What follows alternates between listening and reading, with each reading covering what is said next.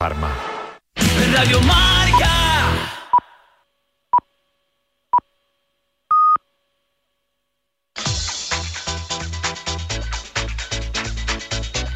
Al límite con Fernando Soria.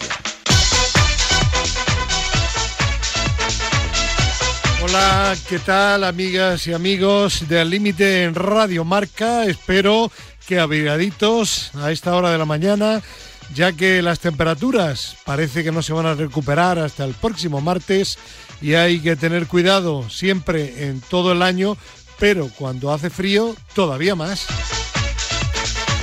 Y si no quiere moverse en la calle, muévase en un centro de fitness o muévase en su propio domicilio, pero muévase como hace Iñaki Serrano y hace también Manu Polo.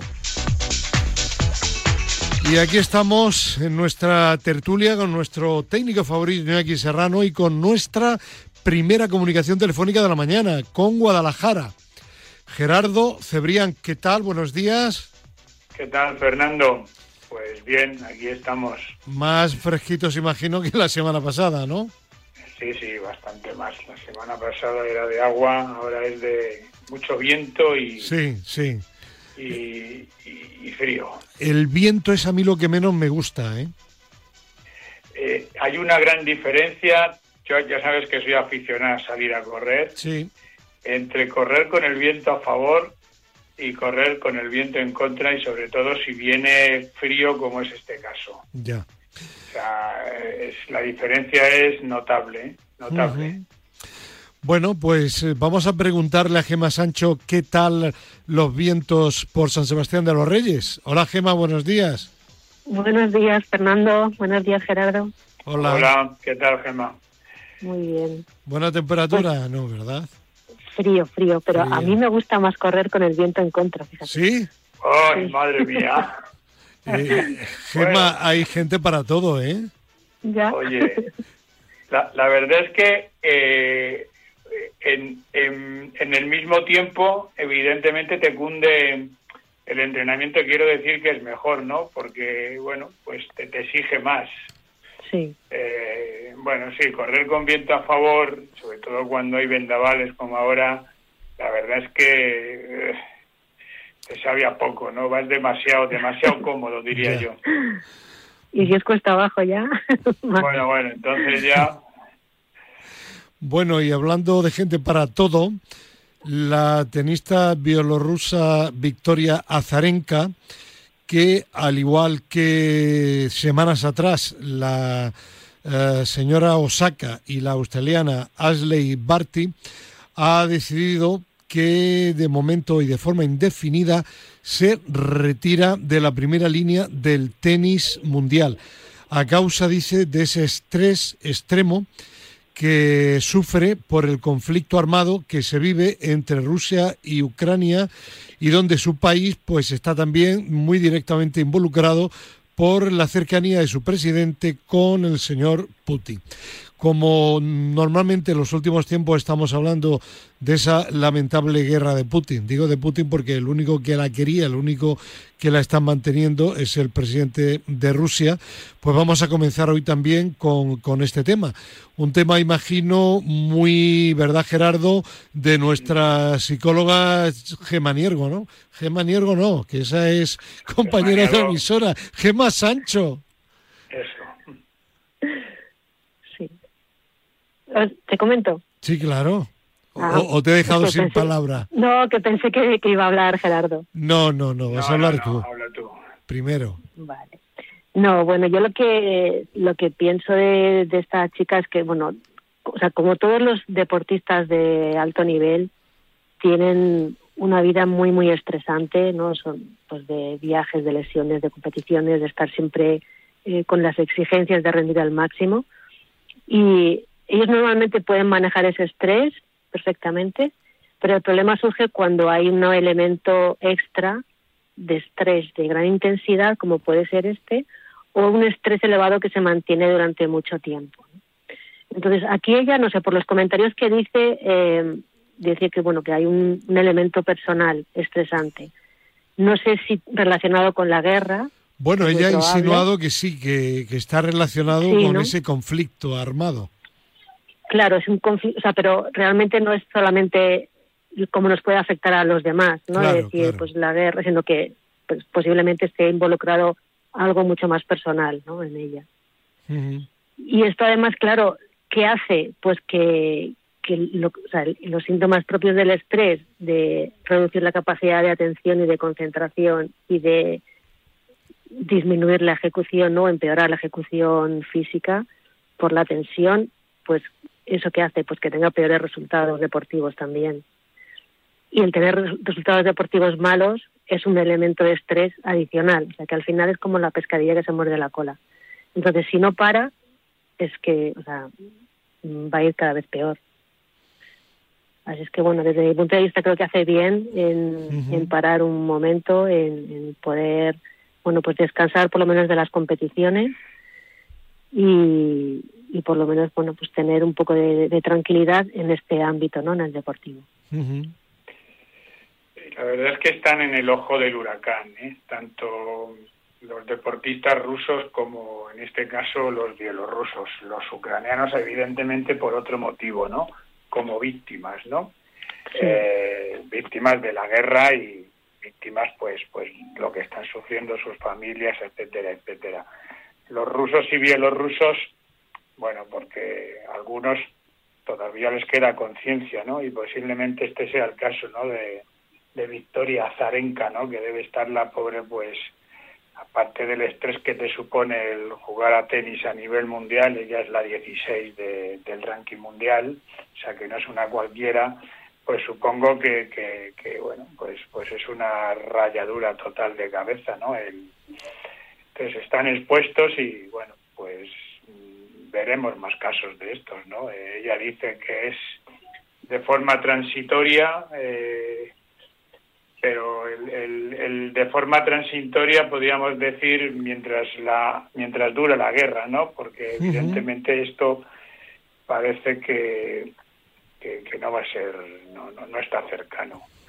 Bueno, es, es una pena, ¿no? Pero en este caso, pues paga las consecuencias, ¿no? De, de un gobierno títer, en este caso, como es el de Bielorrusia.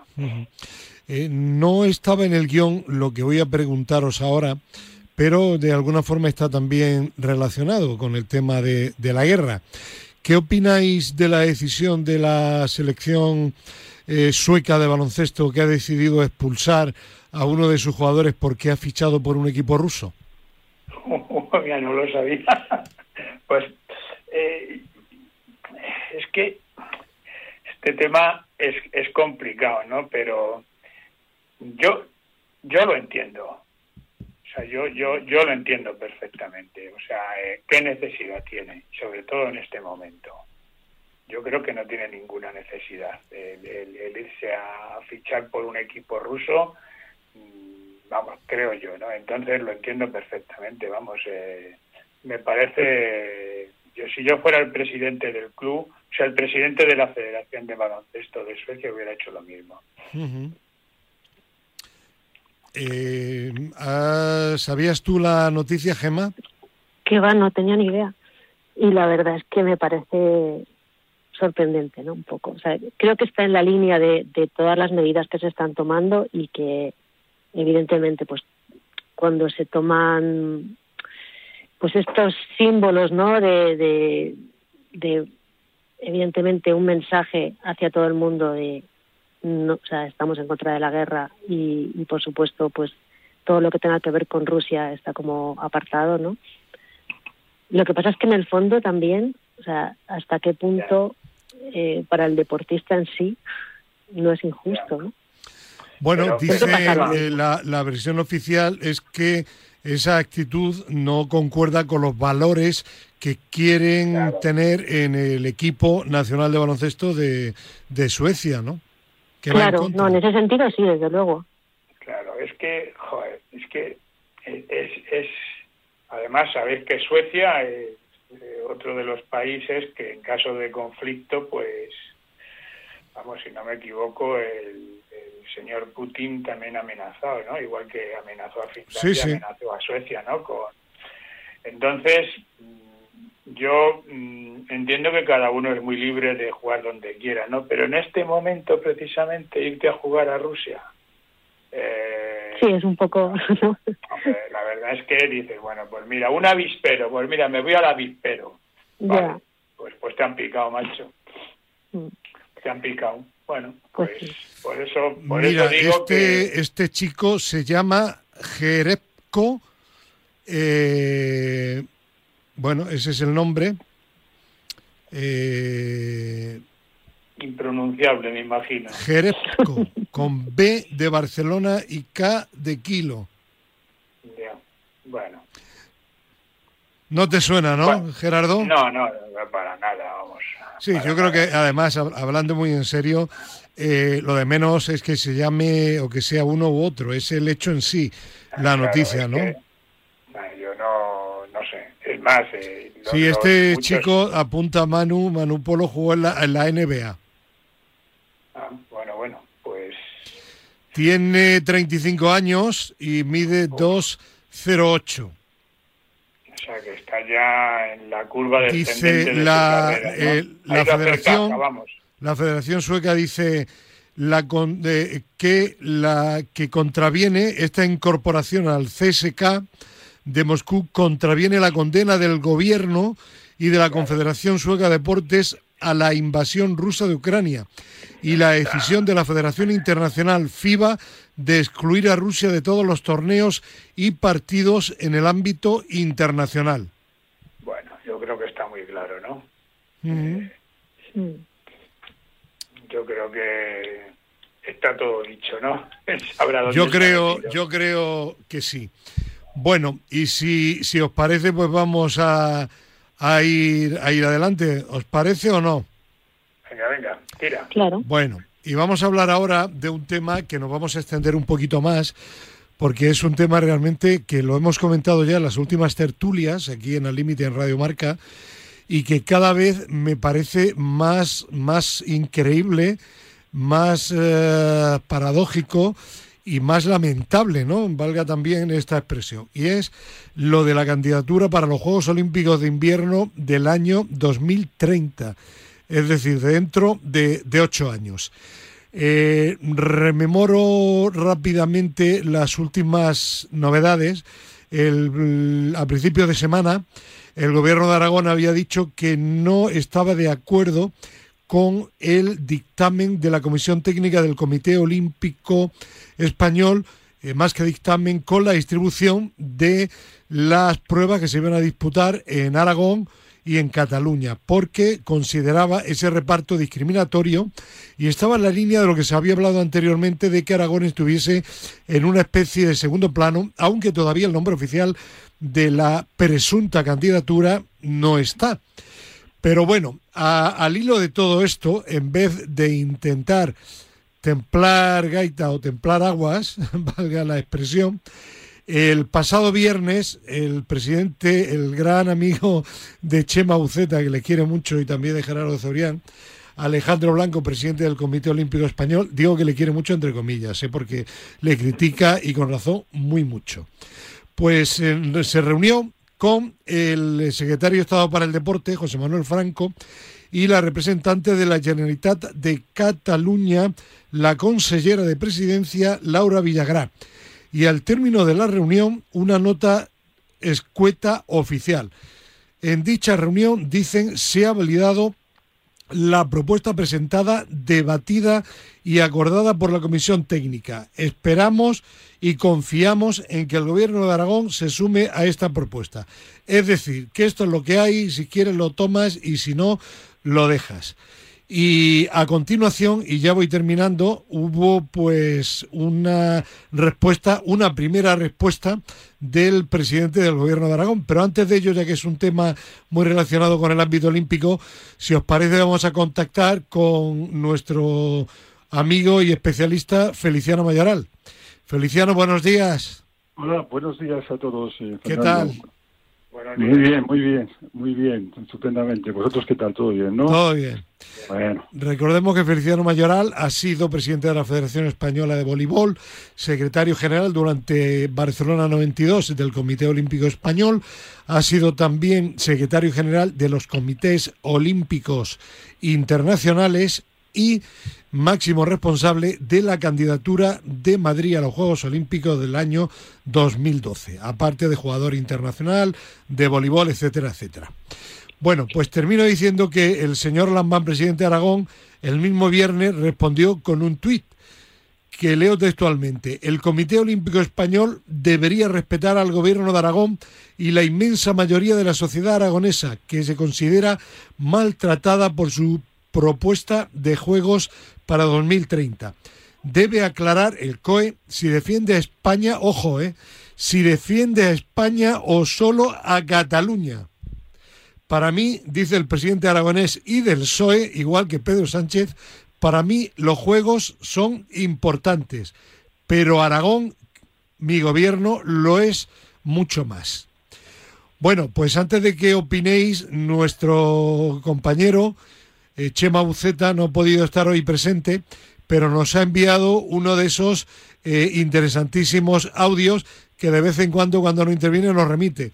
¿Os parece que abramos esta temática con Chema Buceta? Venga. Claro. Sí. Muy bien. Vale. Pues venga, Iñaki Serrano, vamos con Chema Buceta. Buenos días. Buenos días a todos. No voy a poder estar con vosotros esta mañana, pero quería hacer un comentario muy breve eh, en relación con esta noticia que está saliendo estos días sobre los posibles, bueno, la posible candidatura de Barcelona y Aragón a, un, a, unos Juegos Olímpicos de invierno.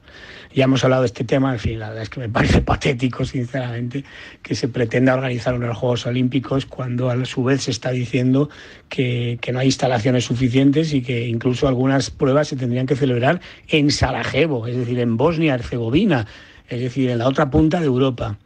Eh, aparte de que no se ponen de acuerdo ni siquiera sobre el nombre de los juegos eh, o dónde van a ser las ceremonias o incluso cómo se van a distribuir los deportes y, en definitiva pues quién va a tener el, el, verdadero protagonismo si Barcelona o Aragón aparte de esto es que encima se plantea que ya ni siquiera hace falta tener instalaciones para organizar unos Juegos Olímpicos ni más ni menos es decir no no vayámonos a Sarajevo vayámonos a Oslo vayámonos a donde haga falta eso sí los juegos son de aquí pero eh, las pruebas se celebran en el otro lado de Europa es patético.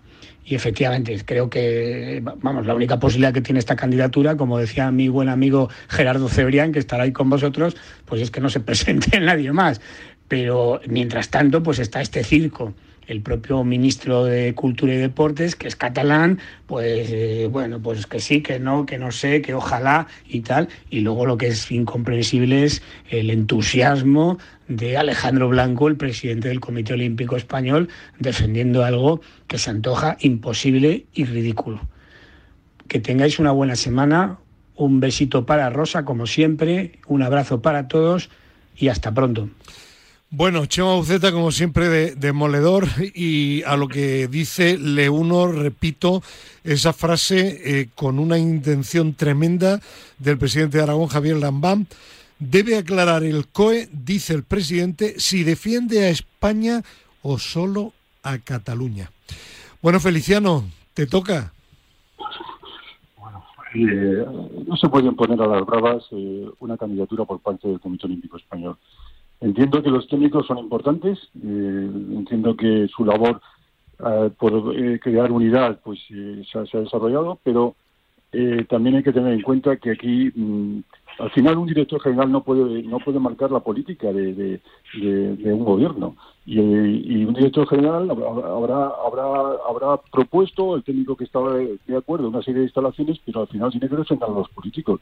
Eso siempre ha ocurrido. En todas las comisiones que hemos estado los, técnicos al final la última palabra la tiene el jefe no y, y, y yo creo que aquí pues ha faltado ese último paso de, de, de hablar con el gobierno de Aragón y con el gobierno de Cataluña y decir, mire, proponen esto los técnicos, ¿están ustedes de acuerdo o no?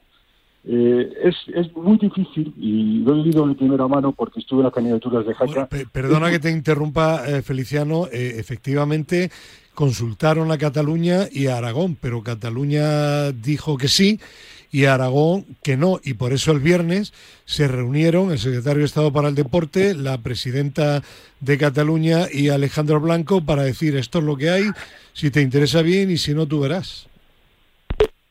Bueno, parece que se ha cortado, la comunicación. Sí, Gerardo. Esto, esto es el camarote de los hermanos Mars. ¿eh? Eh, además, mm, los hermanos Mars eran cuatro, ¿no? Bueno, pues aquí tenemos al COE, al gobierno de España, al gobierno de Cataluña y al gobierno de Aragón.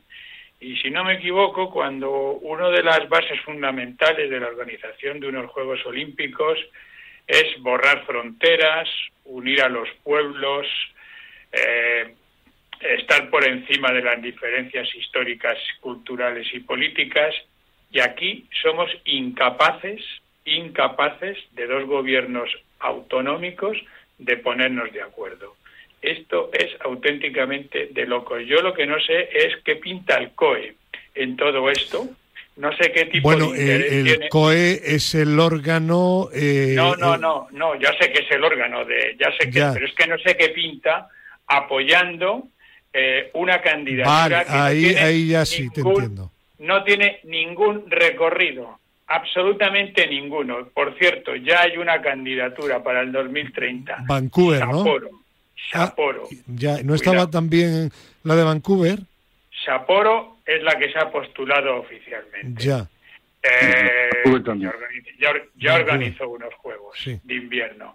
Entonces, no, no sé qué interés tiene, eh, por un lado, el presidente y por otro lado, el, Comité Olímpico Español en alimentar algo que no tiene absolutamente ningún recorrido.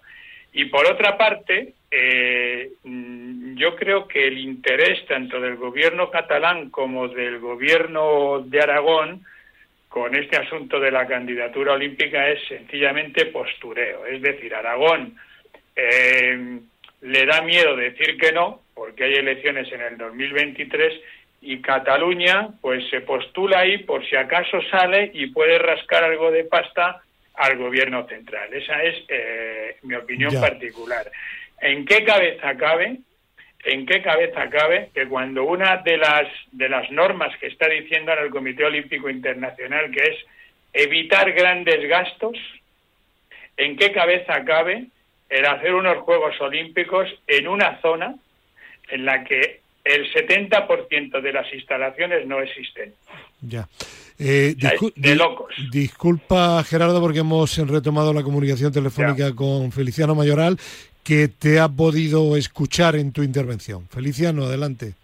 Sí, sí, bueno, yo creo que Vancouver también está en la carrera, eh, por lo que me dice y lo que he visto. Pero aquí el tema está en que como ha cambiado el, sistema de elección y que ahora los técnicos del Comité Olímpico Internacional son los que deciden eh, o proponen al Comité Ejecutivo del Comité Olímpico Internacional la ciudad que, de los Juegos, y no como antes, después de los escándalos que hubo, sobre todo de Salt Lake City, pues eh, se, entiende que, teniendo a Pere Miró allí, que es el segundo de a bordo del Comité Olímpico Internacional, que es catalán, que es que es una persona de mucho peso político deportivo en el Comité Olímpico Internacional y que además dentro de poco se va a ir, pues tienen una persona de mucho peso para poder conseguir los juegos siempre que no haya otras candidaturas. también, Feliciano, creo que Juan Antonio Samaranch Jr. sigue, continúa como vicepresidente, ¿no? Bueno, no, no, en este momento no, porque va por un periodo de ocho años, pero tiene, tiene gran influencia, eh, lógicamente, en el Comité Olímpico Internacional. Ha pasado mucho tiempo en el Comité Ejecutivo y también es catalán. Eh, entonces, eh, el, tema está en que si, hay más ciudades, estoy de acuerdo que lo tiene muy difícil, muy complicado, porque no tiene no tiene donde hacer pruebas como pues los, los, saltos, es imposible, todo el tema de Bosley también. Además, todas estas, todas estas competiciones daña mucho el, ecosistema. Son, son competiciones que son muy difíciles de aceptar por los por los partidos políticos porque van contra el medio ambiente y, en el Pirineo es imposible celebrarlo. Y por eso se hablaba antes, Chema, de, Sarajevo y se hablaba de Italia y de Francia y de otras. Sí, sí, sí. pero, pero yo creo que lo que subyace aquí es un problema político bastante más gordo que este. O sea, yo estoy de acuerdo con, también con lo que decía Gerardo. Aquí hay un trasfondo político muy fuerte que se tendría que haber evitado para conseguir la unidad mm, para una candidatura, porque si, si ya empezamos mal con, con problemas de, de, de, que a mí no me das el alpino, tú te quedas con lo otro, que con lo peor, eh, te hago una imagen muy muy poco seria de una candidatura y esto hace mucho daño, va a hacer mucho daño, yo creo que empezamos mal. Y luego tampoco me gusta el orden y mando del COE, es decir, lo tomas o lo dejas, Aquí se acabó la negociación, pues tampoco, porque a las pruebas no se consigue nada, Fernando. Y, Feliciano, Feliciano es que hoy, hoy la, la foto de la nota de prensa que ha mandado el Comité Olímpico Español es una auténtica falta de respeto absoluta. ¿eh? O sea, una mesa redonda, porque además era redonda, ¿eh? con tres personas, tres vasos de agua, perdón, cuatro vasos de agua y cuatro folios. ¿eh? Uno de los vasos de agua y uno de los folios, evidentemente, sin, sin ninguna compañía. O sea, es como diciendo, mm, estos son lentejas. O sea, es, es de, de, un mal gusto. Lamentable. es espantoso. O sea, ya es que ni, ni, aunque lo piensen, pero es que ni las formas se han respetado. O sea, yo no sé, a lo mejor, a lo mejor lo que tiene que hacer Aragón, y lo digo irónicamente, es no sé, pedir también la independencia, ¿no? Ya. Y a lo mejor así le hacen un poquito más de caso. Ya. Eh, eh, perdona, Gerardo, eh, Feliciano, lo ha dicho anteriormente Gerardo. ¿Realmente Alejandro Blanco Alcoe piensa que hay posibilidades de que dieran la nominación o no? Solamente habría una posibilidad, Fernando, que fuera la única candidata. ahora mismo, ahora, ahora, ahora, ahora, ahora mismo el COI está muy preocupado porque no hay ciudades ni en verano ni en invierno. No hay ciudades porque los costos son muy altos y, luego y luego además en, el tema de invierno le añades el tema del medio ambiente lo cual eh, y luego están los referéndums. claro, el COI no quiere un referéndum, le deja fatal su imagen. Date cuenta que los últimos referéndums que ha habido en ciudades muy, importantes se han ido Japón, al carete. Sí. Pues, no, no, Innsbruck. También, en Austria, Calgary, en Canadá. Eh, Ha habido Sion, Sion también dijo que no a los Juegos. Claro, tres ciudades importantísimas con, un, con una cultura deportiva de invierno tremenda. han dicho que no, sus, habitantes, por algo será, claro, cuestan 2.500 o 4.000 millones de euros hacer unos juegos. Si además le, le añades todo el daño que hacen en el ecosistema de montaña, bueno, lo quieren.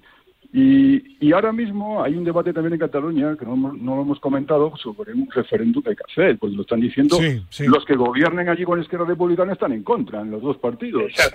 Sí, no, no, están de acuerdo ni en la propia Cataluña entre sí. Claro, claro, entonces esto al COI tampoco le, gustaría. Lo único que hay aquí, y lo que subyace es que han visto una, una posibilidad de que no haya otra ciudad y que se presente, y teniendo fuerza, que ahora la tenemos, sobre todo, he comentado, dos catalanes de pro, que están en el Comité Olímpico Internacional, que pujen por la candidatura de Barcelona, o bueno, por la Barcelona no, porque no se sabe cómo se va a llamar todavía, ya, ya, ya.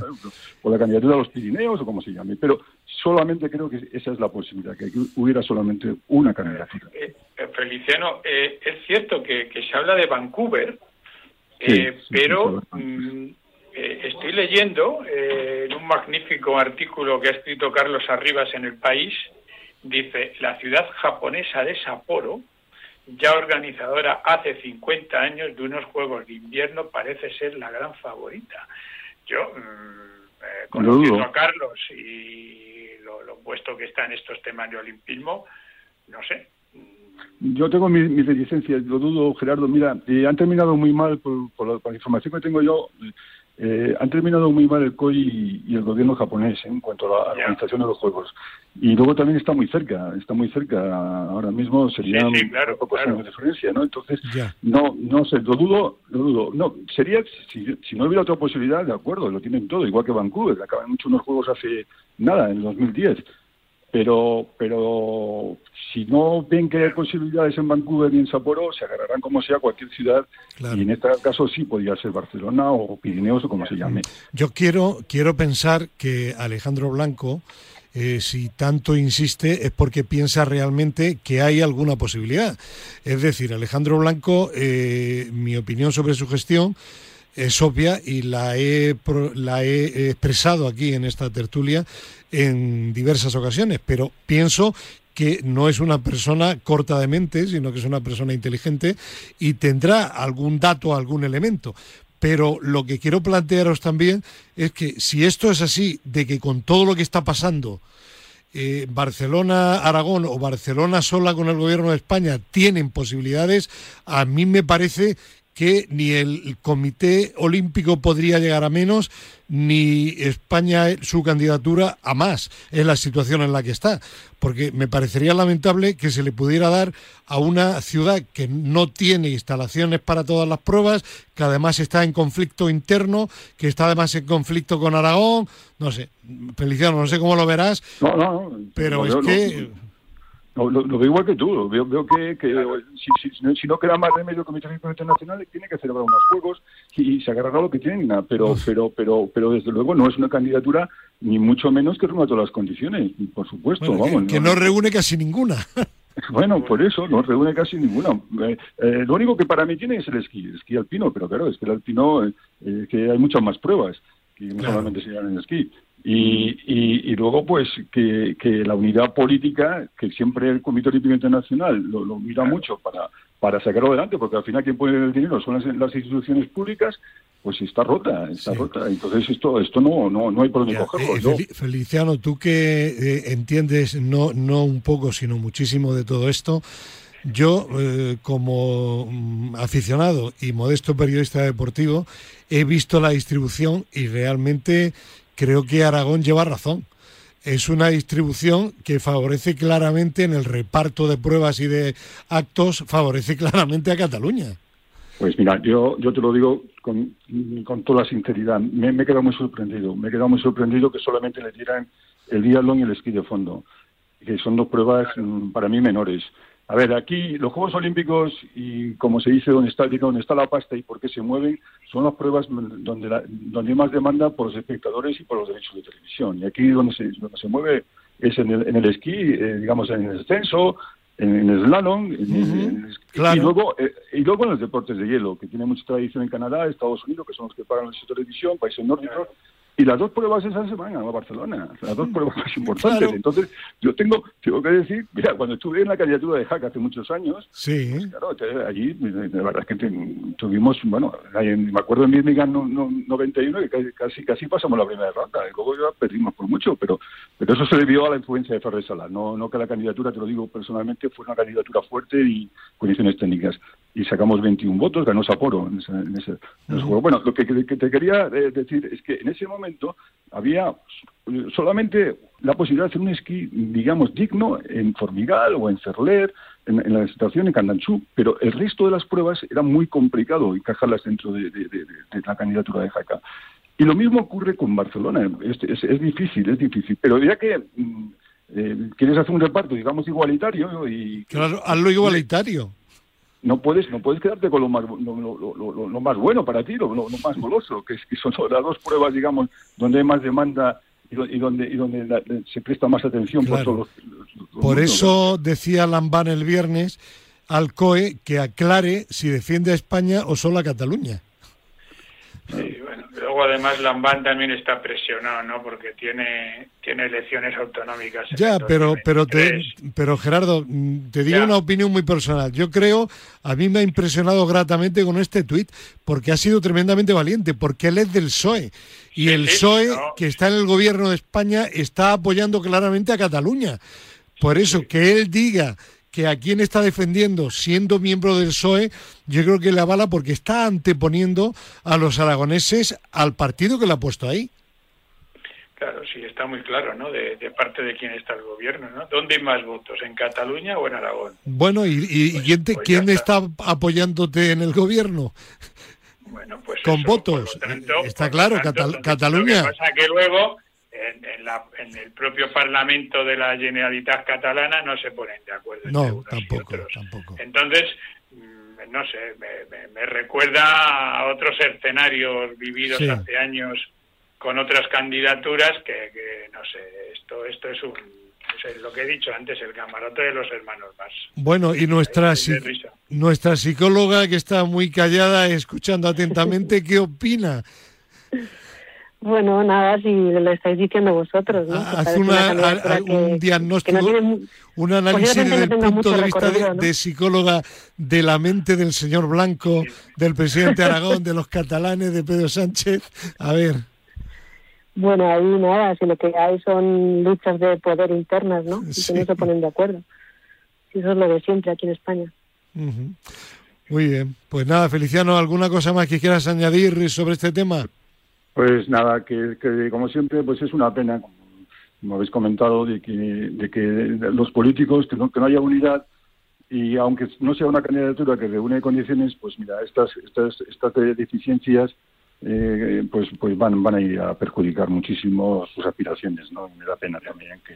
Feliciano, ¿no, no, ¿no crees que el Comité Olímpico Internacional tiene que estar haciendo una labor de lobbying, de lobbying tremenda para buscar una candidatura de verdad. Claro, pero claro, Gerardo, claro que lo están buscando. Con toda seguridad. En este momento, y mira, lo tendrá que decir como muy tarde en el primer eh, trimestre del año que viene. No hay ninguna ciudad, no, tienen candidaturas. Y entonces estarán presionando pues a, las dos, las tres que en este momento quieren aspirar. Y algunas les forzarán y dirán, oye, si te presentas te lo damos. Claro. Y, alguna contraprestación, que si hay que ir a Sarajevo también, nada, tranquilo, vamos a Sarajevo o donde sea menester. Donde haga falta contar de celebrar los juegos. Date cuenta que los compromisos económicos del Comité Olímpico Internacional con las televisiones están firmados y, hay que sacarlo adelante. y con las federaciones internacionales igual, también tienen sus compromisos económicos, le estarán presionando. Por lo tanto, eh, la, la, posibilidad que tiene que tiene esta candidatura es esa de que de que a río revuelto ganancia de pescadores. Y en ese momento pues pues puede ocurrir que está está muy claro. Bueno si os parece dejamos el tema aquí vale muy bien bueno, Feliciano Mayoral un placer un abrazo y gracias. Igualmente un abrazo para todos bueno, seguimos adelante y vamos a entrar ahora en el mundo de, del fútbol, pero primero en el femenino, con ese récord mundial de asistencia a un partido de fútbol femenino, concretamente cuartos de final, partido de vuelta de la Champions en el Nou Camp entre el Barcelona y el Real Madrid. 91.553 espectadores que batieron el récord que estaba establecido en toda la historia del fútbol en un partido de la de la Copa del Mundo de fútbol donde eh, hubo 90.915 personas en el partido de 1999 entre Estados Unidos y China en Los Ángeles. Eh, te toca a ti primero. Eh, a Gema, a Gema, Gema, hombre. Ah, sé un caballero como eres, claro. sí, sí, no, no, por supuesto. Eh, Chema Buceto diría, aquí hay truco. ¿Qué hay truco? ¿Por qué? ¿Que por qué? Pedro Calvo, buenos días. Buenos días. Cuéntale a, a Gemma Sancho si hay truco o no. Si hay truco, ¿por qué? el truco, ¿por No, truco en, en, en, en, en por qué ha habido. han contado? Porque ha habido, no, no, sí, ha habido, ha habido esa entrada y ese dato se haya hecho como se haya hecho, a mí personalmente me parece tremendamente positivo. Ahora bien, ha habido también una serie de circunstancias, ¿no? Una, una campaña muy fuerte por parte del Barça, facilidad para las entradas, imagino que también se habrán regalado muchas. No sé, Pedro, ¿tienes información al respecto o no? No tengo información, pero pero se te ha pasado en otros partidos anteriores, antes de, este. O sea, recuerdo un Atlético Madrid-Barcelona se jugó en el Wanda, pasó lo mismo que estás diciendo tú. Eh, el primero que se jugó en estadio, que creo que fue un Athletic Club contra la Real Sociedad, me parece igual. O sea, quiero decirte que cuando se hacen estas cosas y se hacen y se hacen así, pues pues normalmente llena. Yo eh, diría que si es todos los domingos, pues sería genial. Yo, tengo una opinión también. Bueno, que Gerardo, perdona, vamos a hacerle de nuevo, devolverle la palabra a Gema. y a continuación hablas tú. Bueno, y saludo primeramente a nuestro profe, que no me he olvidado. ¡Profe!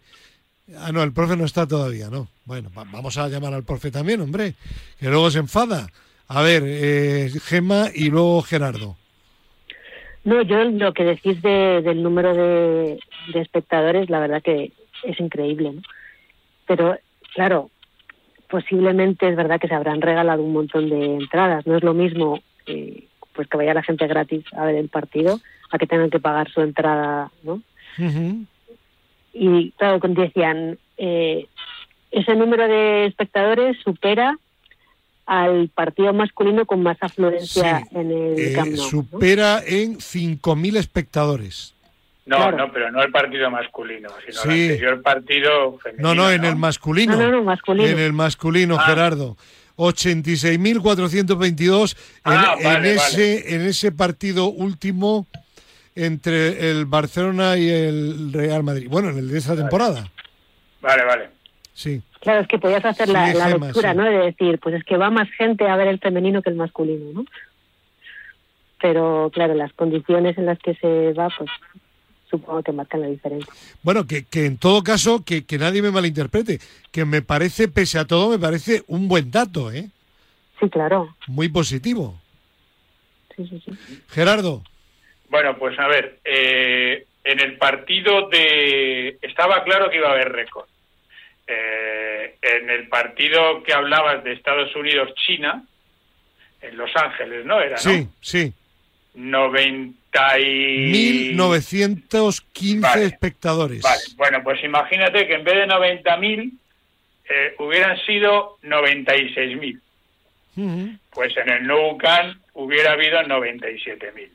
Ya. Eh, Ya. no sé si tiene capacidad para Ya- ya 97.000 te o no, pero, ya. pero lo hubieran batido por uno o dos o tres. Sí, porque evidentemente eh, es imposible Vale. contar uno a uno, sí. Vale, luego, por otra parte, eh, lo voy a decir también irónicamente, qué grande es el Madrid. Porque Sí. evidentemente el equipo rival no es el Real Madrid, no van 91.000. Hombre, eh, el morbo influye, evidentemente, claro. Hombre, claro que influye, además con, con el presunto choteo que podía haber, porque ya ganaron el equipo del, del Barça, eh, lo tenían, la eliminatoria la tenían Bueno, prácticamente. pero no, no, no, no. No, no, Utilice sí, esos es que- términos que... va a pesar algún oyente de Cataluña No, no, que, que somos no, madridistas. no, no, Y- no. y, tú lo eres, utilizo- pero el programa no lo es.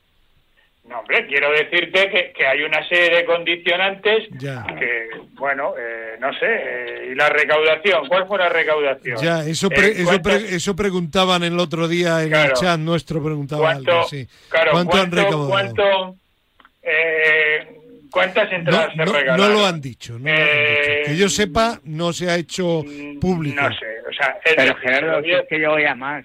Si es que se ha jugado hace de dos semanas el Barcelona-Real Madrid de Liga y se ha jugado en la ciudad deportiva de Barcelona y seguramente habría, do, si llegaba a 2.000 personas. Pues eso. Ya, claro. ya, En- ya, ya. Entonces, a lo que voy, Venga, por, por ser claro, concreto y conciso. venga, No me lo creo. vale. Profesor, buenos días. Hola, buenos días. ¿Qué opina, qué opina usted? Enhorabuena, Gerardo, Gracias, profe. porque hay que defender la patria. No, no, no, No, eh, eh, por profe, eso. por ahí no, ¿eh? Por ahí no. Coño, Esto no, es- esto no es cuestión de, de patria ni de nada. Coño, Aquí es si el dato es cierto o no es cierto. Y en todo caso, repito, lo digo, y por lo menos Gema seguro que está de acuerdo conmigo y Pedro también.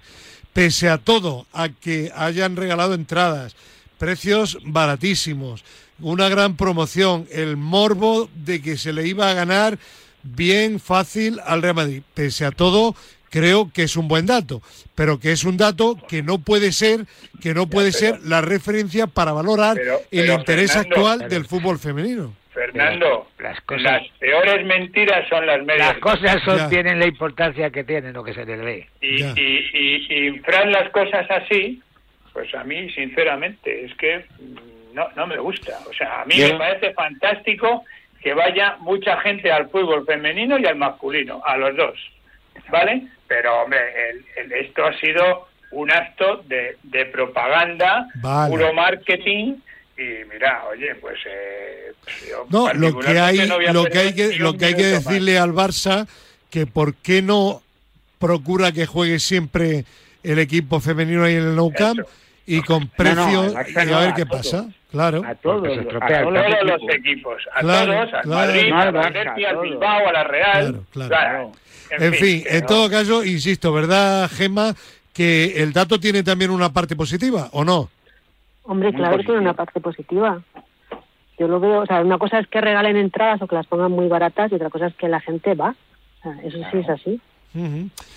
Bueno, lo que eh, también se demuestra es eso, hagan ustedes, gasten dinero en marketing en los partidos eh, habituales, este, normales de liga, para que vaya también público y para que pueda ser una auténtica liga profesional, porque como decía Gerardo, era el morbo de un Real Madrid-Barcelona, donde el Barcelona estaba claro que iba a ganar y que podía ganar por diferencia pero aquí lo importante no es que haya mucho público cuando juegan Madrid-Barcelona y Atlético si cabe, sino que haya público suficiente durante toda la Liga División de Honor para que sea una auténtica competición profesional y eso todavía a día de hoy pienso Pedro que no es así, ¿no? Hombre, por desgracia, por desgracia no es así pero pero que ojalá sea como tú dices que, esto sirva de, dice dice Manu y me voy yo a erigir en portavoz. Manu encárgate de hacer el seguimiento. A ver la entrada que hay en la semifinal de la Champions del Barça. Con él vale. ya veremos. Vale, vamos a verlo. Pues para, empezar no van a jugar en el Nou Camp, jugarán en el, en el Mini Stadium irán, pues no sé, 8.000, 10.000 pesos. Bueno, pues vamos a, vamos a ver el dato y lo comparamos. Bueno, y venga, que el tiempo vuela y, quiero que hablemos de, ahora sí, hoy sí, esta semana sí, de la, de la Roja. Partido, primer partido duro entre Albania, estuvimos a punto de, de empatar, ganamos al final y sin embargo goleada, eh, todo lo contrario, medios de comunicación, euforia, qué gran selección, etcétera, etcétera. A ver, profesor, ¿cuál es el término medio bajo su experto punto de vista? Ahora, otra vez me va a usted pegar un corte, o sea, pero se lo voy a decir. Venga. Yo vengo diciendo y vengo requiriendo esos jugadores que jugaron el otro día. ¿Mm? Y le voy a decir los laterales, y le voy a decir el delantero centro, le voy a decir los que no estaban, los que no, han estado, decía, pero bueno, que los traigan, ¿o no recuerda? Sí. Bueno, por como, siempre he dicho, que el Barcelona sería el Barcelona y estaría donde tenía que estar. Ya, pero profe, no está usted contestando a mi pregunta. Sí, sí, que se ¿Cuál, ¿cuál, es, ¿Cuál es el verdadero nivel de la selección? Ahora ¿El mismo, partido con Albania, el de Islandia o intermedio? Ahora mismo para ganar el Mundial. Para ganar el Mundial. Bueno, muy bien. Usted a ver, Pedro, ¿tú estás de acuerdo o no? Bueno, ahora mismo el, nivel es un nivel de, alta competición y en el cual, según el rival, pues se pondrán unas dificultades u otras. Eh, Albania es un, rival hoy por hoy superior a Islandia y nos planteó, nos planteó mayores dificultades que, que, Islandia. No, yo creo que ahora mismo no hay término medio. Yo creo que es una buena selección que puede competir con, con las mejores para ganar contra cualquiera y como decía el otro día el seleccionador puede ganar a cualquiera y perder con cualquiera. Porque efectivamente tiene que para mí tiene que, reforzarse atrás y, dar con la tecla del aspecto defensivo pero pero es una selección muy competitiva y, ya lo demostró en la Eurocopa y yo creo que en el Mundial lo va a demostrar igual. Gerardo. Pues es que estos amistosos con, con equipos a priori tan inferiores, eh, a mí sinceramente no me dicen nada. Eh, lo siento, eh, pero no sé, me hubiera gustado amistoso contra, contra una selección al menos de, parecido nivel al nuestro. A Islandia, bueno, pues no sé. Y Albania, pues ya me diréis. Bien, disculpa Gerardo porque me apunta Manu que se tiene que ir ya de nuestra tertulia Gema y vamos a pedirle también su punto de vista. ¿Y eh, viste alguno de los dos partidos, Gema? Sí, vi el de Islandia, que me, gustó mucho, la verdad. Mm. me lo pasé muy bien. O sea que tú también piensas como el profe que podemos ganar el, Mundial. Yo creo que sí. Hombre, yo creo que ahora mismo es verdad que, bueno, pues es el momento de, de ir puliendo cosillas, ¿no? De ir trabajando pero yo les veo bien, vamos, les veo con, con, ganas y sobre todo con, con recursos, ¿no? Para poder enfrentarse a cualquiera. Muy bien. Pues Gemma Sancho, muchísimas gracias y hasta la próxima. Un abrazo. Gracias a vosotros, un abrazo. Eh, Gerardo, te he cortado, ¿quieres añadir algo más? No, eso, que, bueno, pues es un contraste, ¿no? yo, yo en una cosa, Gerardo, estoy de acuerdo contigo. A mí personalmente los amistosos de cara a evaluar a una selección, no digo de la española, cualquiera, a mí personalmente me valen poco. Igual que a nivel de clubes en la pretemporada. Yo creo que lo que vale es cuando hay competición, y sí que es verdad, lo ha dicho el profe, y lo han dicho Pedro, que en competición hemos demostrado que estamos ahí. Yo entiendo, Fernando, que, tiene que haber amistosos, porque si no... Sí, pero sobre todo para, para el entrenador. No, claro, pues eso, porque si no solo jugarían competiciones oficiales y, tienen que, verse las caras y conocerse y ver cómo la tocan. Pero, pero hombre, eh, joder, Albania, yo la verdad es que a mí el partido me pareció soporífero, soporífero. Y, el de Islandia, claro, eh, fantástico, ganamos 5-0, pues genial, pero y ahora yo pregunto, mm, y bueno, y, por qué no jugamos con, con pues dos selecciones que, que tengan nivel, que tengan un nivel parecido al nuestro? Gerardo, da igual, porque eh, recordarás que en antaño jugábamos eh, eh, nos llamaban que éramos la, la campeona de, de los partidos amistosos.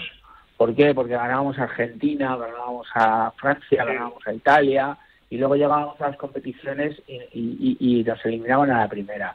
Al final, yo estoy de acuerdo contigo, si al final los amistosos hay que jugarlos y así va a ser el senador para hacer cosas pero y para ver jugadores, pero al final como decía Fernando antes, eh, cuando tú estás en un amistoso, da igual, vale, que contra Italia te va a motivar más, pues sí, pero al final en un amistoso te, da igual que sea con Albania que con Italia, porque no deja de tener esa...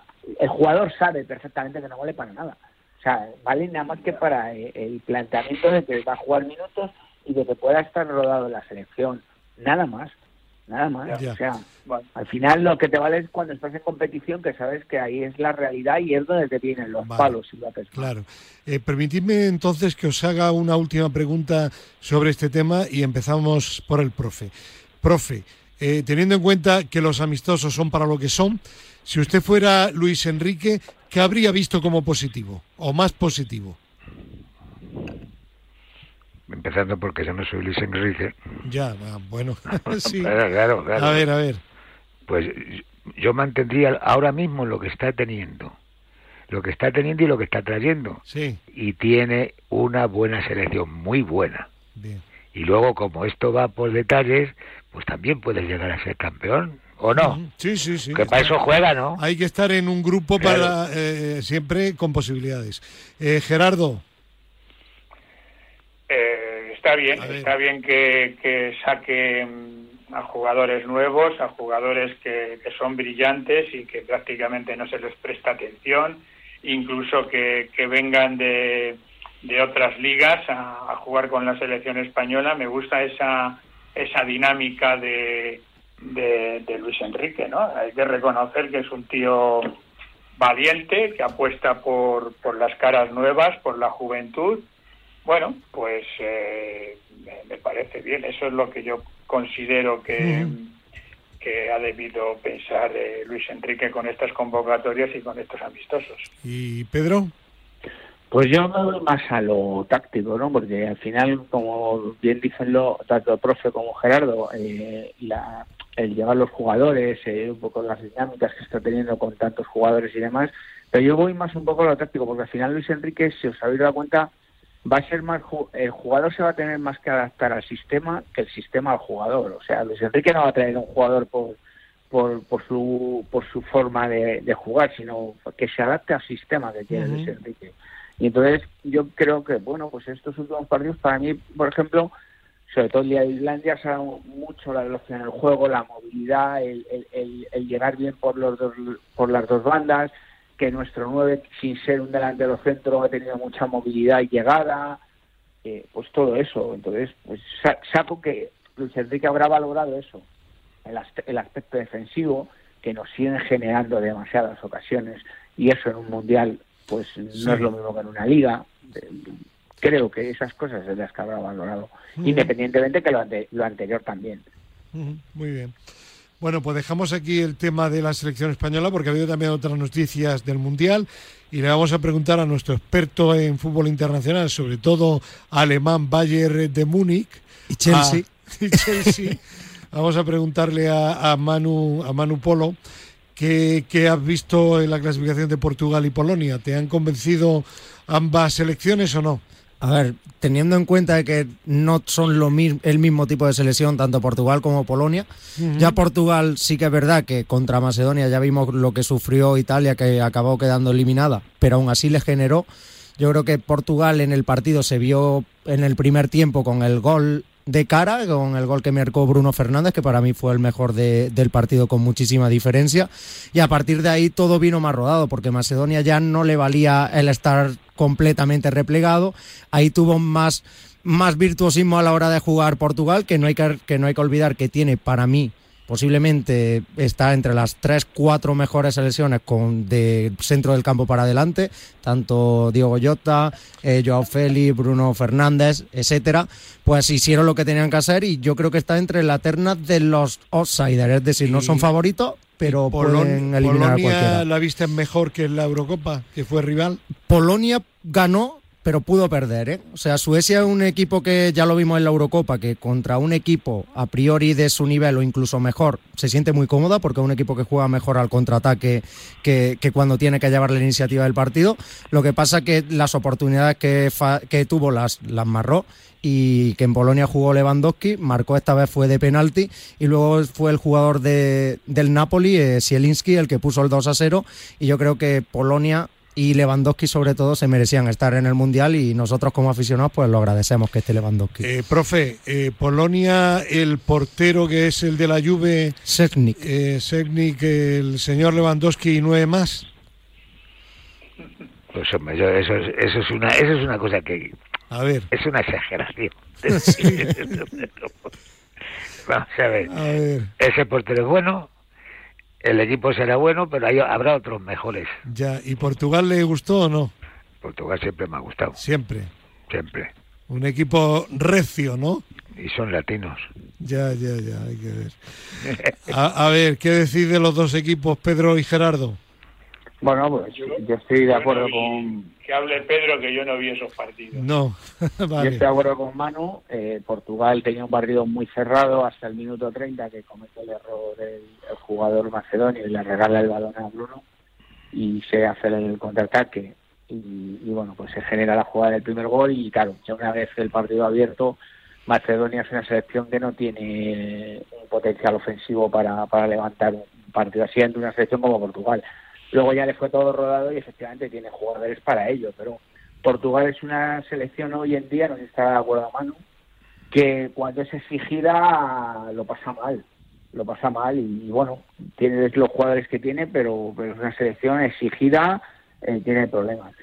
Y Polonia, pues para mí es una selección muy correosa, muy dura, muy, no, es una selección con un potencial para, si dices, para ganar un mundial, eh, bueno, y vamos a dar un repaso rápido al grupo eh, americano, eh, latinoamericano. Está Brasil como primera, Argentina segunda, Uruguay tercera, Ecuador creo que tercera. Ecuador tercera, cuarta Uruguay y Perú que juega que juega a la repesca. Chile con sus veteranos ha quedado fuera, Colombia ha quedado fuera también, Paraguay también, bueno, pues lo, lo visto, dos elecciones, Argentina y Brasil, ¿verdad, Manu? Que yo diría que están muy por encima del resto, ¿no? Sí, y eh, de hecho así lo han demostrado. Llevan clasificadas, yo creo que hace dos parones que, que ya obtuvieron su clasificación, con un partido menos, que no hay que olvidar el partido ese famoso que no dejaban jugar a los jugadores argentinos. Y yo creo que hay mucha diferencia. Luego, en el resto de, puestos, Ecuador yo creo que ha sorprendido a casi todo en, en esta clasificación. Y, y, finalmente hizo los deberes desde que se marchó Tavares Uruguay, cambió la cara del equipo y, y, por eso estará en el Mundial. Perú no falló cuando la gente pensaba que igual le podía la presión, pues no. Ahí está Perú, que yo creo que está siendo muy bueno, está siendo una muy buena de selección. yo diría regular. Exactamente. Y que viene una regularidad desde las últimas Copas América y además, ¿eh? no hay que olvidar que Perú ya lleva un, un, crecimiento bastante exponencial y que yo creo que... Profe, ¿ha seguido usted la clasificación latinoamericana o no? algunos partidos he visto, sí. sí.